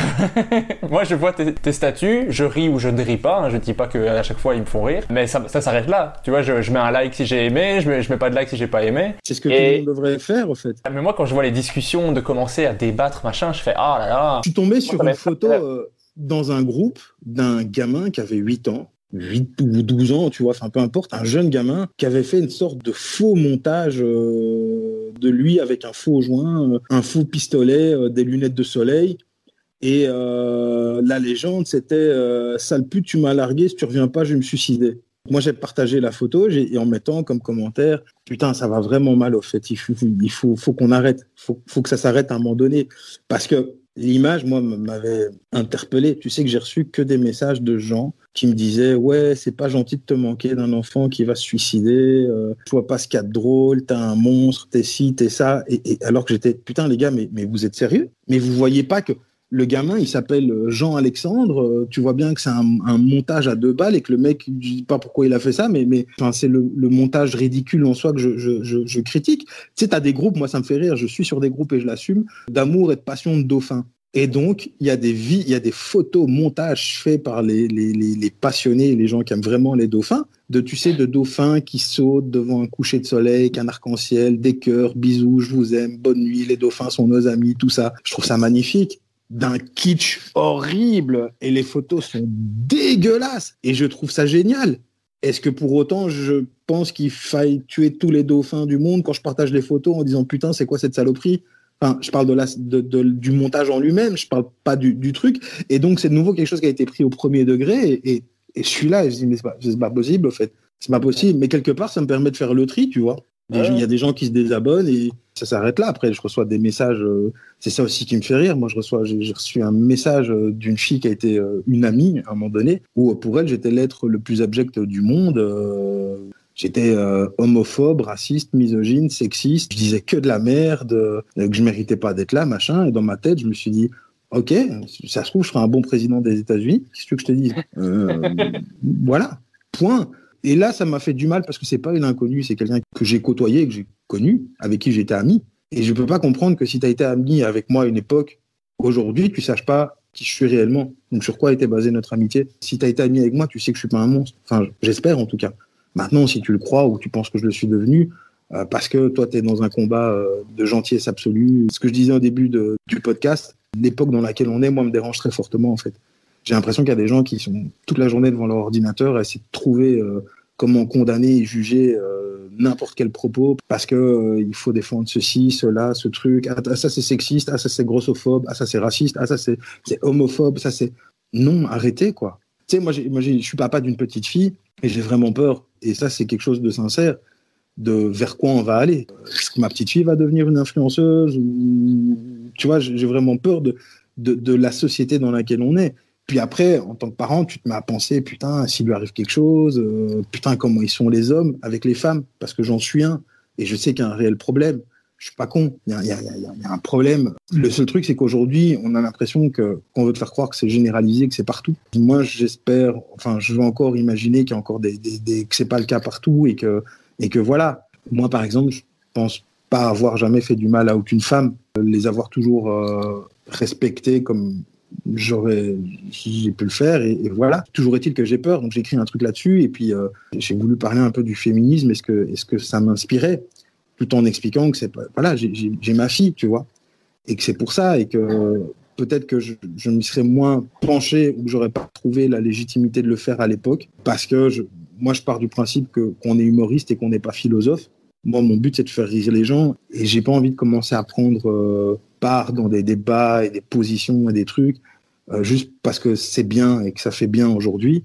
Il faut que j'ai le sentiment de dire voilà, ça c'est un truc qui, qui me touche je vais essayer à travers le rire de donner un, point de vue, mais le rire doit rester à la, à la première place. et donc j'expliquais, voilà, j'ai une petite fille, euh, machin, euh, bon, je te passe les détails, mais arrive le moment où, où tu te dis, tu penses à un moment donné sexualité, tu vois, et, je me dis, oh, mais, donc ma fille va avoir des rapports avec un homme à un moment donné. C'est horrible de te dire ça. Tu vois, dans, la tête d'un papa qui vient d'une famille italienne avec tout ce que ça implique comme vieux clichés, tout ce dont moi j'ai grandi, dont j'essaie de me détacher petit à petit. Mais, bon, voilà. Et donc je disais, bon, pour le moment, j'ai pas de solution. Tu vois, le projet, là, je voudrais en faire une lesbienne raciste. Moi, j'ai pas envie qu'elle rentre un soir à la maison et qu'elle me dise, putain, papa, c'est pas une légende, les Africains. Tu vois, et, et donc j'avais écrit ça, j'avais fait une vanne là-dessus. Putain, mais je me suis fait défoncer de tous les côtés, en fait c'est triste. Il y a plus de gens qui vont recevoir ton message et donc il y a plus de gens à qui ça va pas plaire et tu vas revoir ce retour-là. Et je pense que les gens qui, qui sont pas contents sont plus, euh, on les voit plus que ceux qui sont contents parce que quelqu'un qui aime, qui va aimer une blague que tu as faite, je vais juste aimer le statut et je vais continuer ma vie. Alors que quelqu'un qui va détester ton statut va rester euh, deux jours dessus à commenter et à dire à quel point tu es quelqu'un d'horrible. Donc on voit plus ceux qui sont énervés, mais je pense quand même qu'il y a des choses qui évoluent dans un bon sens. Mais c'est un, un, un, long débat. On pourra, on pourra en rediscuter, mais je sais que tu, tu, tu dois y aller. Du coup, je, je veux continuer dans, dans les trucs qui me restent, si ça t'embête pas. En 2018, tu gagnes le prix du public au Festival d'humour de Remicourt. En 2019, le prix du jury et le prix du public au Festival du rire de Bastogne. Est-ce que c'est important pour toi cette reconnaissance dans les festivals et est-ce que toi tu aimes bien les concours d'humour? Non, j'aime pas. J'aime pas du tout. Euh, je déteste les concours parce que tu es jugé en permanence. Et alors, pour être très honnête, soyons très honnêtes jusqu'au bout, même pas mal de concours où tu entends quand même le nom du finaliste euh, ou du gagnant avant même de monter sur scène traîner dans les couloirs et traîner dans les... Ah quoi Comment? J'ai eu le cas, hein. tu fais un concours, tu es là dans les finalistes, et puis un, des, un des humoristes a fait une vidéo qui a fait le buzz, on fait parler de lui. Tu sens bien quand même que l'organisateur du festival te dit, tiens, si lui je l'ai l'année prochaine comme gagnant et qu'il vient faire son spectacle, ça va m'attirer du monde. Parce qu'au fait, c'est beaucoup de business, et c'est du pognon avant tout. Je juge pas, hein, je comprends. Et donc les premiers, tu y vas naïvement en te disant euh, c'est cool, je participe à un concours. En fait, on va, on va me donner mon niveau d'humour comme un bulletin. On va me dire si je suis bon ou pas. Et si je le gagne, bah, c'est chouette. Ça veut dire que je pourrais aller jouer là-bas. On est tous en quête d'aller jouer à droite à gauche. Et donc tu les fais au début. Et puis à la fin, tu te rends compte, mais, ça n'a aucun, fait, ça n'a aucun sens de faire ça puisque ou c'est pipé, ou tu corresponds pas au format, ou euh, tu te rends compte que tu as été sélectionné juste parce que sur les six humoristes, en fait, il faut que le line-up de la soirée soit un peu bien. Donc, lui, on va le prendre parce qu'il a bien assuré, même si on sait qu'il gagnera pas. Mais au moins, voilà, il y a du niveau dans les humoristes qui sont sélectionnés. On sait que ça va jouer entre ces deux-là. Et en fait, ça, ça, je trouve ça assez triste que ça se passe comme ça. Du coup, moi, les concours euh, et les festivals, j'aime pas ça. Honnêtement, j'aime pas ça. Mais tu es presque obligé d'en faire. Après maintenant il y a de plus en plus de scènes, mais c'est vrai que surtout au début, euh, enfin dans si tu prends de, 2000, de 2012 quand tu as commencé à 2016, si tu faisais pas des concours, tu faisais pas de scène en fait, tu, on ne voyait jamais quoi. Non c'est ça.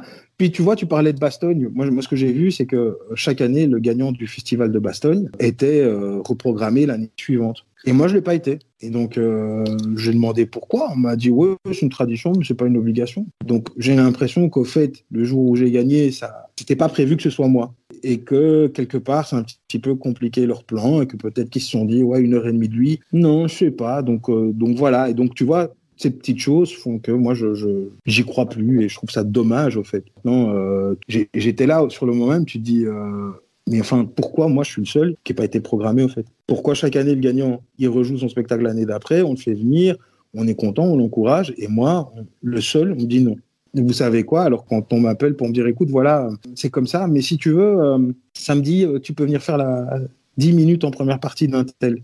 C'est gentil, mais c'est triste. Je trouve ça triste et, c'est dommage que ce soit comme ça euh, un peu dans les festivals. Après, attention, tous les festivals ne sont pas comme ça. Hein. Pour avoir fait, par exemple, Rochefort, moi, j'ai rencontré des personnes formidables à Rochefort. Tu sais, moi, je fais pas l'unanimité, donc il y a des gens qui voulaient pas que je sois là, mais il y en a d'autres qui voulaient que j'y sois. Et ceux qui, ont voulu que j'y sois, ont été tellement fantastiques et gentils et bienveillants avec moi. Prends l'exemple de, de, tous ceux qui ont fait Rochefort, doivent la connaître, Marine Hénin, qui, recevait tous les humoristes et tout ça. Et Marine, une amitié est née, elle a été, elle a été, elle a été formidable avec moi euh, au moment où j'y croyais plus. Et je me disais, qu'est-ce que je fous là? Non, mais c'est bon, voilà, t'es là, t'y es, euh, et c'est bien, et non, et moi j'insiste, et euh, c'est chouette. À côté de ça, évidemment, il y a toujours des trucs qui se passent moins bien, mais, mais, mais, mais bon, c'est la vie et c'est le game.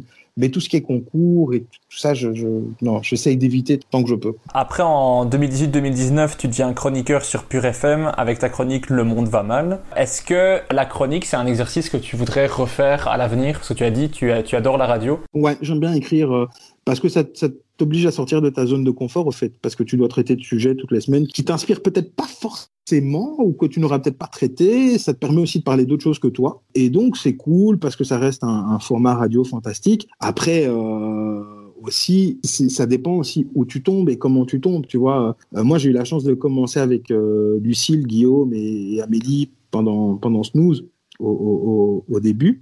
Et c'était fantastique. L'ambiance en studio était géniale. C'était, j'attendais le vendredi euh, avec impatience pour aller les rejoindre et faire mes cinq minutes de chronique avec eux, et de passer une demi-heure dans le studio. Enfin, vraiment, c'était très, très, très, très, très chouette. Puis après, bon, ben, la saison d'après, ça s'est arrêté pour eux. Et donc, euh, il y a une autre équipe qui a été mise en place. Le contact n'était pas du tout le même et l'ambiance n'était pas du tout la même. Et c'était assez différent. J'ai pas trouvé ma place et donc j'ai préféré arrêter. quoi. J'ai pas envie d'être exposé pour être exposé ou d'aller à la radio pour aller à la radio. Et, je me souviens que j'envoyais un message en disant écoutez, voilà, il y a un souci, ça va pas trop. J'ai fait un an de chronique et vous me dites que vous me prenez à l'essai pour voir si je colle pour la prochaine saison. Je peux l'entendre. Puis vous voulez faire des tournantes avec tous les autres humoristes. Je peux l'entendre.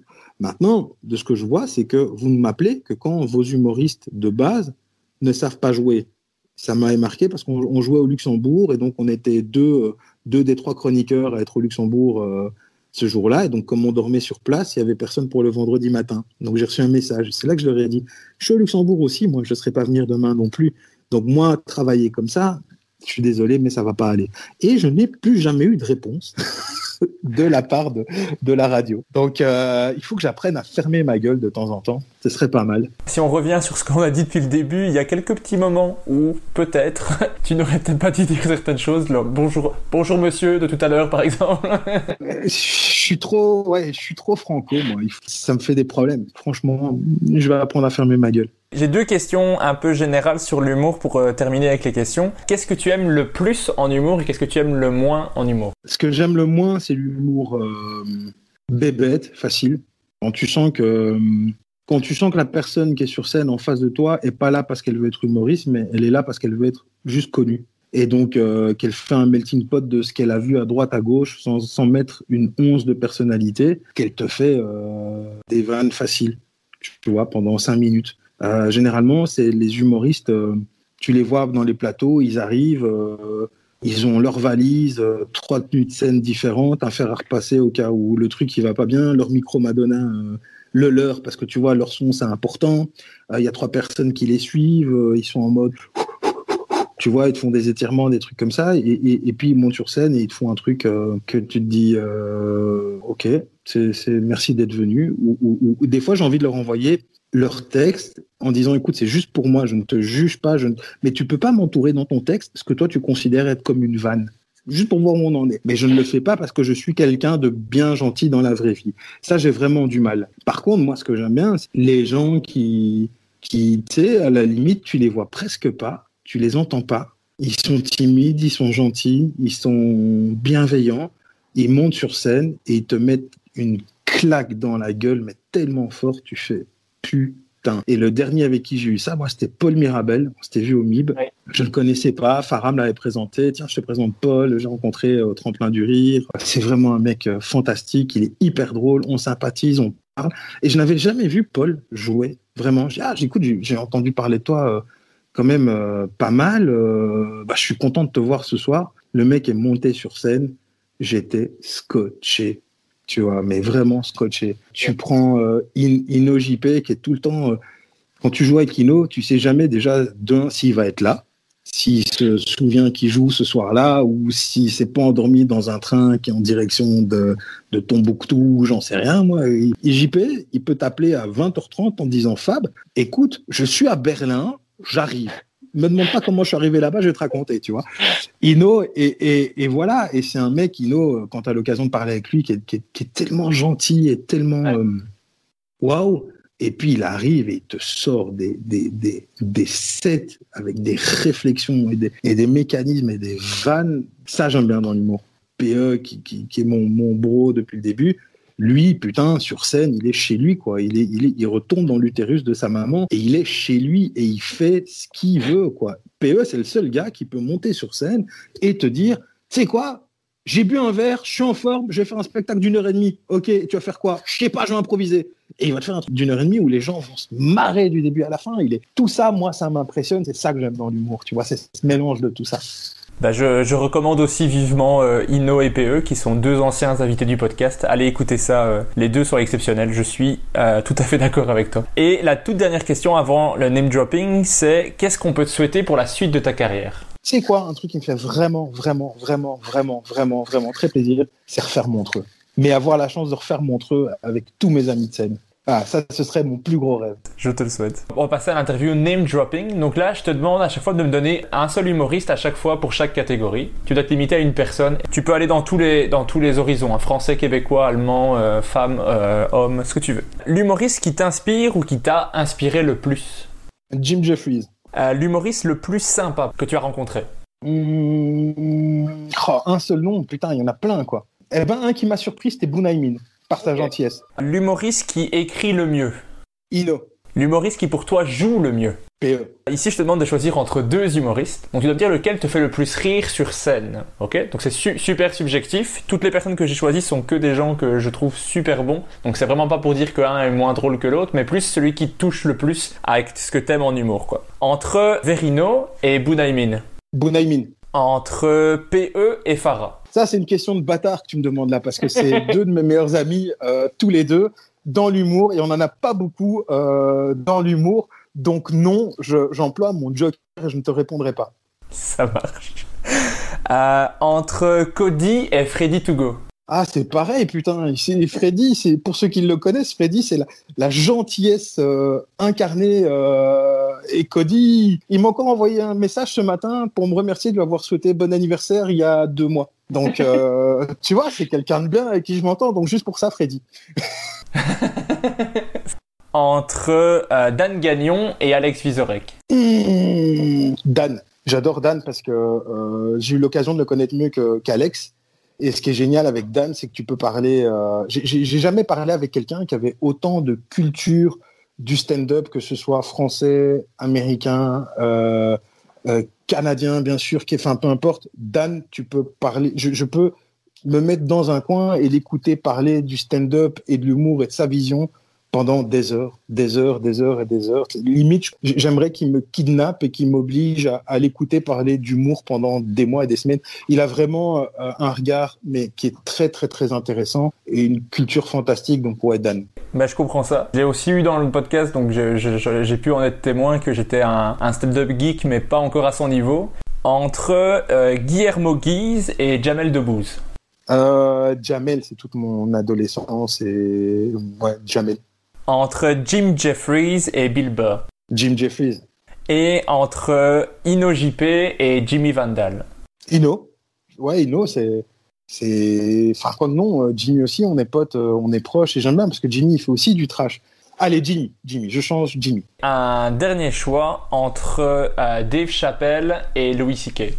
Ah, Dave Chappelle est vachement bon, hein, et Louis C.K., il a réussi à faire en sorte que il a un stade où il a pu sortir sa bite devant n'importe qui et se branler devant des meufs à une époque où le féminisme est hyper présent et où c'est eh, c'est pas bien, c'est pas bien, mais où finalement personne n'en a vraiment tenu rigueur parce que c'est Louis C.K. Donc chapeau quelque part, euh, mais je dirais Dave Chappelle. Et la toute dernière question que je pose à chaque épisode, qui est-ce que je devrais inviter dans le prochain épisode? Qui est-ce que toi tu as envie d'entendre dans le, dans le podcast? Eh ben, franchement, Verino ou Bounaimin.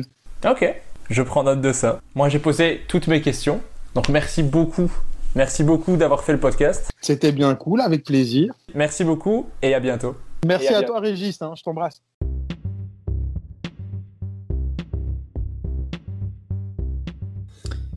Merci d'avoir écouté Humeur humoristique. N'hésitez pas à donner votre avis, à vous abonner et à le partager autour de vous. Si vous avez détesté, écoutez le suivant. Il sera mieux. Bisous.